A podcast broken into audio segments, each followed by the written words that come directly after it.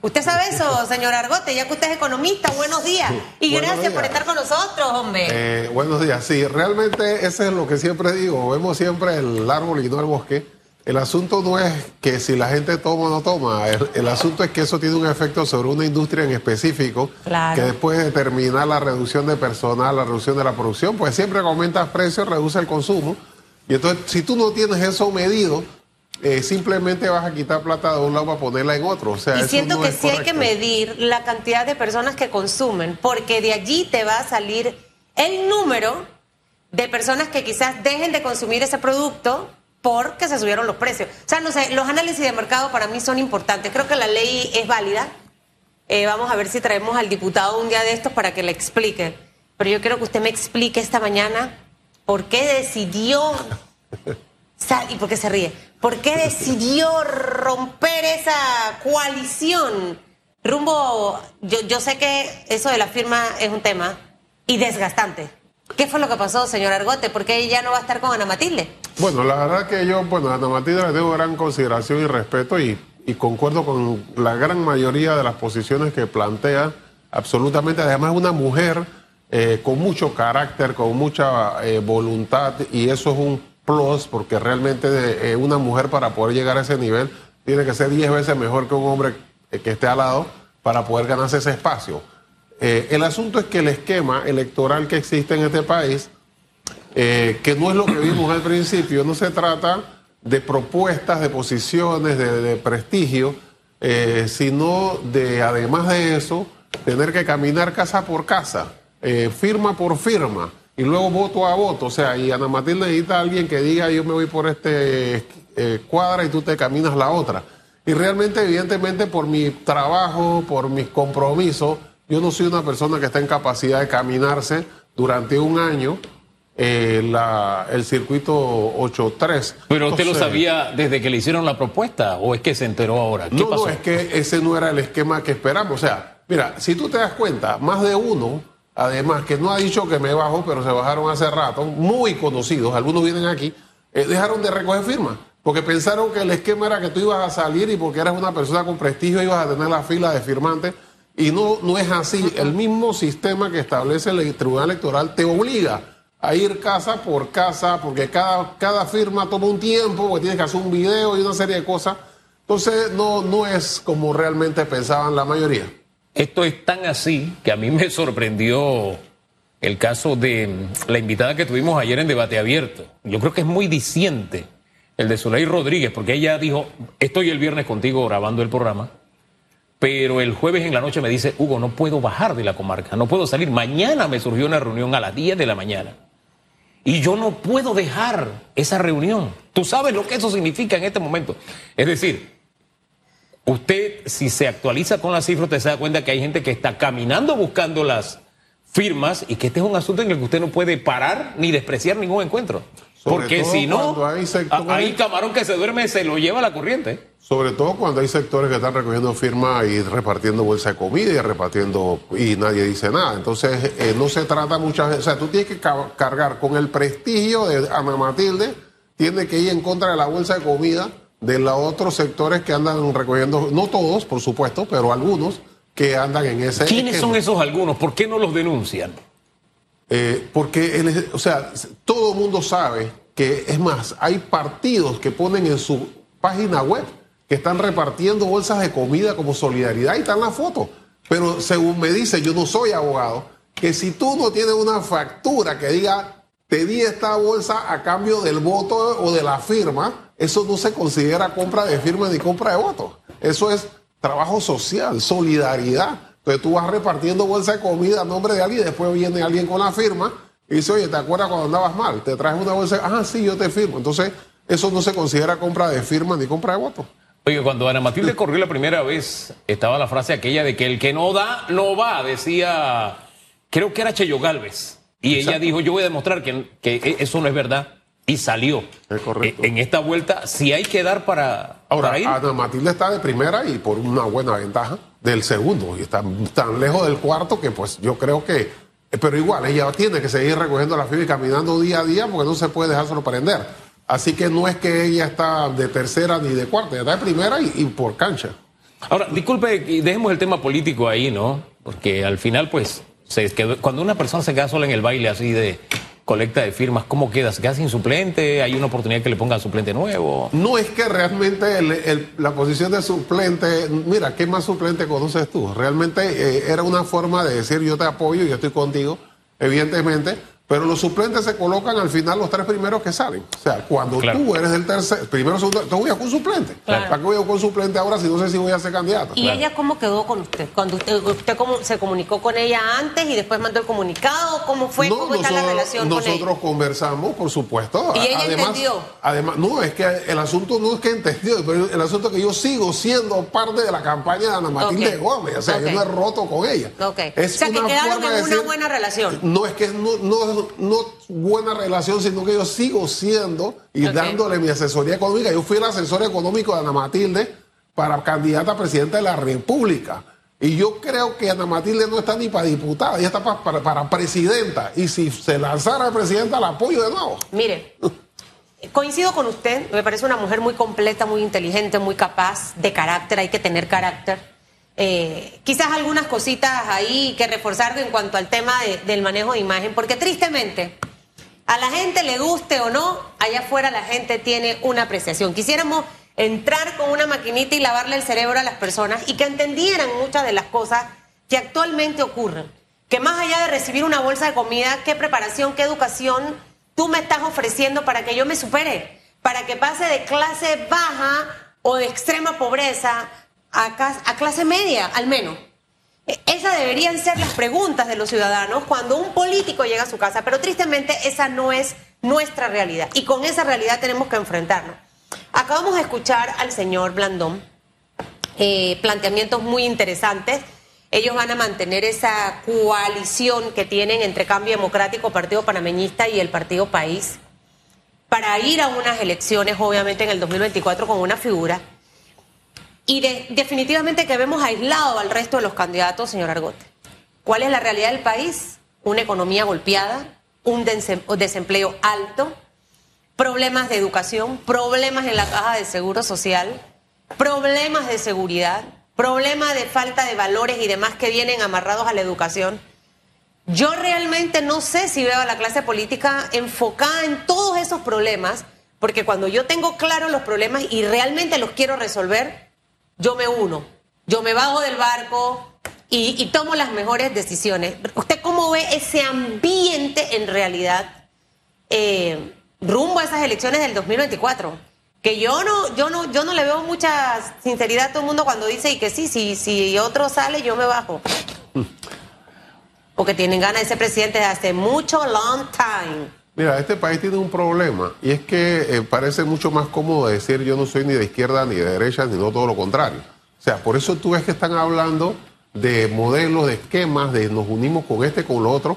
Eh, viene el, el expresidente y dice vamos a sentarnos para ver cómo resolvemos el problema del país. O sea, ninguno viene con una propuesta en firme. O sea, ¿qué vas a hacer con el seguro social? Y que no me digas que vamos a sentarnos para ver cómo distribuimos el sacrificio. Esa es mi propuesta. O vamos a hacer lo que haya que hacer para resolver lo que haya que resolver, como dijo el otro. O sea, ¿cuál es tu posición? ¿Cómo lo vas a resolver? ¿Qué piensas de la mina?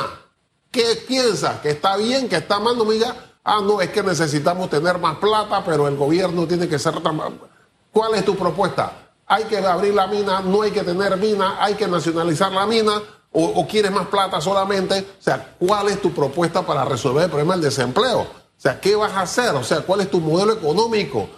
Mira, hubo, y, por otro lado, eh, eh, hubo una decisión de la Corte Suprema de Justicia sobre el matrimonio igualitario y ninguno dijo nada. Y yo no digo que digan que sí o que no, pero bueno, digan que sí o di que no. Y pierde voto con eso y gana voto si, si, si alguien está de acuerdo contigo. Ah, pero yo no digo nada. Yo solamente digo, como dice uno, no, es que yo la familia que conozco es esta. O sea, yo no te pregunté qué familia conoces. ¿Estás de acuerdo o estás en contra? Ah, entonces tú te vas a ubicar en una posición política que te va a restar votos. Pero aquí, en todos los países, no en Latin, no es un problema de su desarrollo. Pues si tú te vas a Colombia, hay izquierda y hay derecha, en Chile, en El Salvador, en Guatemala, en Panamá, todo el mundo está en el mero centro, pues, porque nadie quiere comprometerse. Entonces, en ese momento, lo único que estás poniendo es tu prestigio. Yo fui presidente, yo hice. Bueno, pero ¿cuál es tu propuesta concreta? Ah, vamos a hacer una reunión, vamos a hacer una comisión. vamos a hacer un diálogo. o sea, no, no puede ser. No, es que estamos en una, una sequía de posturas claras y de propuestas contundentes. Por eso es que hace un rato le decíamos al señor Blandón, y se lo hemos dicho a otros políticos acá, de que hay quien dice, te voy a poner la plata en el bolsillo. Es una, la gente no se pregunta ni cómo, ni cómo te fue antes, la gente no tiene otra propuesta. La verdad es que no, las otras propuestas son, vamos a unirnos en contra de, yo quiero ser la cabeza, que si la primaria, que... ¿Me explico? Entonces, la gente, si está escuchando en el panorama estas sinfonías, ¿cuál se va a quedar escuchando? ¿El reggaetón o qué? ¿Ah? Bueno, eh, es que eso. El reggaetón que tenga mala letra, tenga mal intérprete, hermano, montón bailando reggaetón. Cuando tú dices te voy a poner la plata en los hijos, te voy a decir dónde vas a sacar esa plata. Porque el problema es que cuando tú fuiste presidente, el Producto Interno Bruto era de 30 mil, hubo 7 mil de la mina, 5 mil de ampliación del canal, 8 mil millones que tomaste prestado, que son 20 mil millones en un Producto Interno Bruto de 30 mil, había mucha plata. Pero ahora no es lo mismo. Ahora no van a hacer otra mina, no van a ampliar el canal, ni, y, lo que prestó, está prestando, pidiendo prestar el PRE, te pone en una posición muy difícil de seguir eh, consiguiendo deuda. Entonces tiende que haber propuestas específicas, sustentadas, para entonces ver si la persona que habla detrás de esa propuesta tiene la capacidad y la credibilidad para llevarla a cabo. Pero, es, que no hay propuesta. pero es que ni siquiera para debatir ese aspecto, fíjese en ese detalle. Por eso decíamos, eh, él va con la comodidad de que nadie entra a debatir ese fondo. Le pongo un ejemplo sencillo de todo lo que usted acaba de decir y lo pongo en términos bien simples. Cuando él subió al poder, el país recibió el grado de inversión pleno. Pero eso fue una cosecha no de lo que él hizo, sino de lo que hicieron los gobiernos anteriores, principalmente el de Martín Torrijos. Pero nadie sale a aclarar esas cosas. Es decir, nadie sale a aclarar, espérate, no fue bien en ese tiempo porque cosechó, no sembró ahora tendría que ir a cosechar en un terreno prácticamente desértico. No es lo mismo. Pero nadie, a los que les corresponde hacer eso, que no es a los periodistas, no salen a dar la cara, como con un cuidadito porque me quita, porque de pronto me demanda. Que eh, no sé qué es lo que tienen realmente, qué es lo que los, qué es lo que los detiene, no lo sé.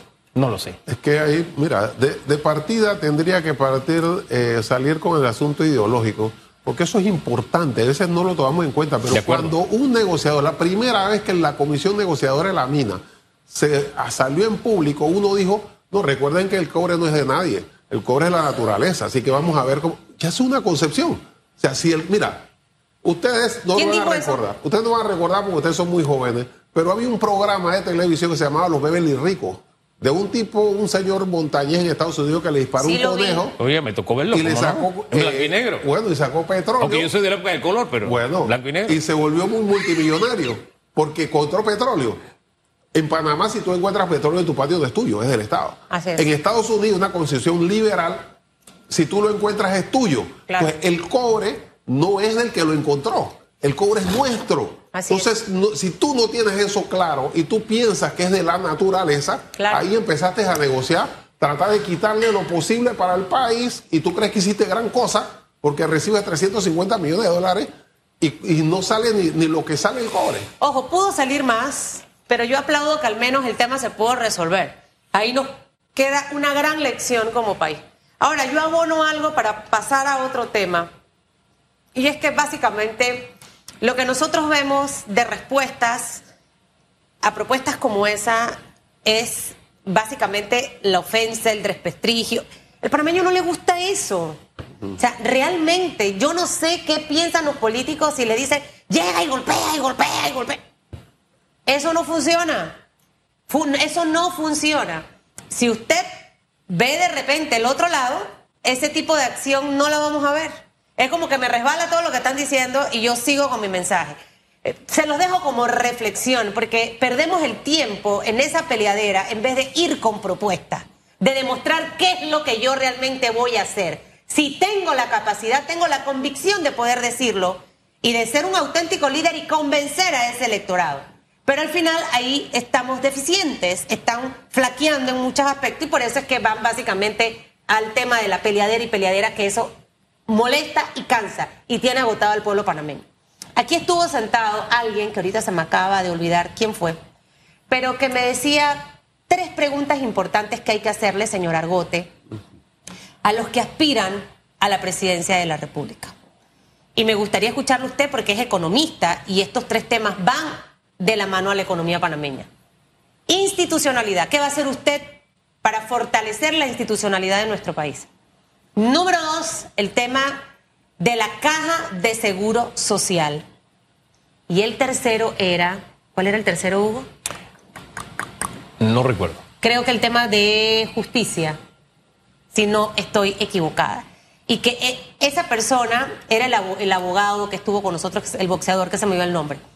Eh, de allí salen el resto de los temas. ¿Hacia dónde debemos enfocarnos nosotros como ciudadanos? No sé si estos tres le parecen que serían los temas para poder desgranar el resto de lo que va a venir. Eh, yo creo que el primer tema para la mayor cantidad de la población es el problema económico. tenemos un país rico, eso es lo más importante, empezar por ahí porque luego no me pregunten, bueno, ¿y de dónde sacamos la plata? O sea, la plata existe. Entonces ahí empieza la discusión. Cuando, cuando dicen, no, lo que pasa es que el modelo económico no funciona, así que hay que cambiarlo por ir hacia la industria o tal cosa. Yo le digo, no, no se trata de eso. Si tú tienes un palo de limón eh, y se hace mucha plata con limón, pero alguien se queda con la mayor ganancia, tú no puedes decir, bueno, vamos a sembrar mango. No, es que tenemos limones y ya estamos produciendo. ¿Qué producen los limones? La logística, eh, la construcción, el comercio, o sea, esos son los factores que hacen que las finanzas, la banca, entonces por ahí no podemos perder ese ingreso con la excusa de que está mal distribuido. Lo que tenemos que establecer mecanismos para que la gente tenga parte de eso, no repartiendo la plata, sino dándole la oportunidad y estableciendo, por ejemplo, que no puede ser que un profesional que se acaba de graduar de, ingeniero le quieran ofrecer 750 dólares cuando yo en el 82 entré trabajando como economista con un salario de 835, hace 40 años. Entonces tú tienes que tener una economía basada en demanda, o sea, que la clase media tenga mayor ingreso. Por ahí es la cosa. ¿Cómo establecemos esos parámetros? Existen mecanismos. Luego, la institucionalidad es importante para evitar esa mala distribución. La única forma de reformar la institucionalidad y mejorarla es mediante una constituyente. O sea, no podemos hacerlo si no cambiamos la constitución, porque si él, la Corte eh, hace, ve lo que hace la Asamblea y la Asamblea es la que juzga la Corte, nunca vamos a salir de ese hueco, ni el sistema de elección, en donde tú puedes salir con el 10% y con el 4% de los votos. Entonces hay que cambiar la constitución. ¿Cómo la cambiamos? Para mi gusto, con una Asamblea Constituyente paralela, no originaria porque mira cómo pasó en Chile, y en Chile era, no era originaria, era paralela. y aún así fue un desastre. Entonces tú no puedes imponer o querer imponer a la sociedad una concepción que la sociedad no, no quiere. La única forma ser es que sea representativa, que represente a los sectores para cuando vaya a la votación tenga la mayoría de los votos. Porque lo que significa entonces que los que estaban ahí no te representaban. O sea, esos son los pasos que hay que determinar pero aquí hablan de, constituyente. Lo del seguro social tiene que. Mira, la estrategia país incluye la caja de seguro social. Sobre el seguro social, yo tengo una propuesta que la he dicho, o sea, la he escrito, está tantas veces dicha, inclusive me reuní con un, uno que estuvo muy cerca de la. No quiero decir su nombre, uno que estuvo muy cerca de la caja de seguro social hace poco y ya no está. Eh, con un grupo y dijeron, bueno, esa propuesta me parece efectiva. Y es una propuesta que no no establece aumento de la jubilación, no establece aumento de, pagos. O sea, la edad de jubilación sí, te aumenta porque tú quieres, porque yo te estoy estableciendo mecanismos que si tú te quedas más años, vas a pagar más. Pero si te quieres ir ahora, pues irte. Y te garantizo, como en Uruguay, que la edad de jubilación es de 62 años, pero la edad media de jubilación es 65, porque la gente se queda para tener más y que sea cubierto gran parte por la parte solidaria. Ahora, el gran... Pero hay que implementarlo. El gran problema es que ni siquiera nos estamos dando la oportunidad de conversar. Y mi abuela decía una frase muy sencilla, hablando se entiende la gente. No nos estamos entendiendo porque ni siquiera hablamos. Y el gran problema también es que cuando nos sentamos a conversar, llegan grupos que estiman, creen, tienen en su concepción mental que ellos necesitan una parcela del Seguro Social, perdiendo de vista que si deja de existir el seguro pierden parcela y todo. Pero, en fin, tenemos que conversar en algún momento sobre el tema. Por eso regreso a lo que originalmente inició la conversa con usted esta mañana, porque el sector de la, de las, de la industria del, del alcohol, cada cierto periodo de tiempo hay una propuesta para sacarle más impuestos. En todo gobierno. ¿no? Es como el Santa, no sé, de- o la piñata, de que "Hey, necesitamos plata, vamos a aumentar el impuesto al licor. Y por alguna razón, algunos sectores responden contentos ante la medida. Y de pronto, puf, se cae porque eso no nos lleva a ningún lado. Ahora nos salen con, esta es la solución para la caja de seguro social. De verdad un impuesto al licor. Y los ciento, creo, 55 millones que nos daría la mina para el seguro social son suficientes para solucionar el ¿Sabe- problema que tenemos. ¿Sabes lo impresionante de esto? Es Diga. que cuando el gobierno dice que la mitad de eso, de los 150, 175, hace que los que ningún jubilado tenga un ingreso menor de 350 dólares. Yo recuerdo que hace un par de años este mismo gobierno quiso darle a una empresa 200 millones por administrar el inventario. Y con esa plata ya tú podías darle 350 mínimo a cada jubilado. Eso realmente es una canallada. Y la capacidad que tenga, entonces, para, para hacer eso. Ahora, lo, leí, lo del IBM realmente es absurdo, porque tú tienes un hueco de 1.500, 1.700, 3.000 millones y tú me vas a decir que lo vas a resolver con 150, evidentemente. Pero mira, el diálogo tiene que ser representativo, porque el problema que tú tienes, sentaron a 29 personas, Y algunos se representaban Ese diálogo es como de mentirita. O sea, no, no, no funciona. Eso no avanza, señor No, Usted no está en la junta directiva, ¿no? No, para nada. Ah, si yo estuviera en la junta directiva, No, es pues, que alguien escribió que si él estaba en la junta no, directiva. Ya por lo menos que dijeran cuánto tienen en el fondo individual. Hay quienes defienden el fondo individual y no me pueden decir cuánta plata tienen. Insisto, señor y señora que me ve y que me escucha, su análisis para darle el voto a la figura desde representante, diputado y alcalde y presidente tiene que ser muy profunda. No se deje llevar por estrategias de mercadeo y de publicidad. Vea la trayectoria, el trabajo, los resultados que ha dado esa persona. Y cuando van a su casa y le dicen que vamos a hacer repregunte, vístase de periodista en ese momento y repregunte todo lo que tenga que repreguntar de una manera incisiva. Y ahí usted se va a dar cuenta si esa persona se merece su voto o no. De verdad, es lo que, si no, nuestro Panamá poco a poco lo vamos a ir viendo más deteriorado, más personas sin la oportunidad de poder educarse, tener una buena casa, un buen carro, viajar, ir a comer lo que usted quiera comer. A eso es lo que usted tiene que aspirar. No aspire a una bolsa de comida, no aspire a una platita una vez al mes, no. Eso es poquito. Aspire cosas grandes. Dicho. Señor Argote, gracias por acompañarnos esta mañana. Gracias a ustedes Tómese el café con. Ana Matilde esta semana, sube la foto a las redes sociales para que vean que Para que quedaron no bien. estamos peleados. No, pero hágalo, hágalo, para que calle la boca. A la gente hay que callarle la boca.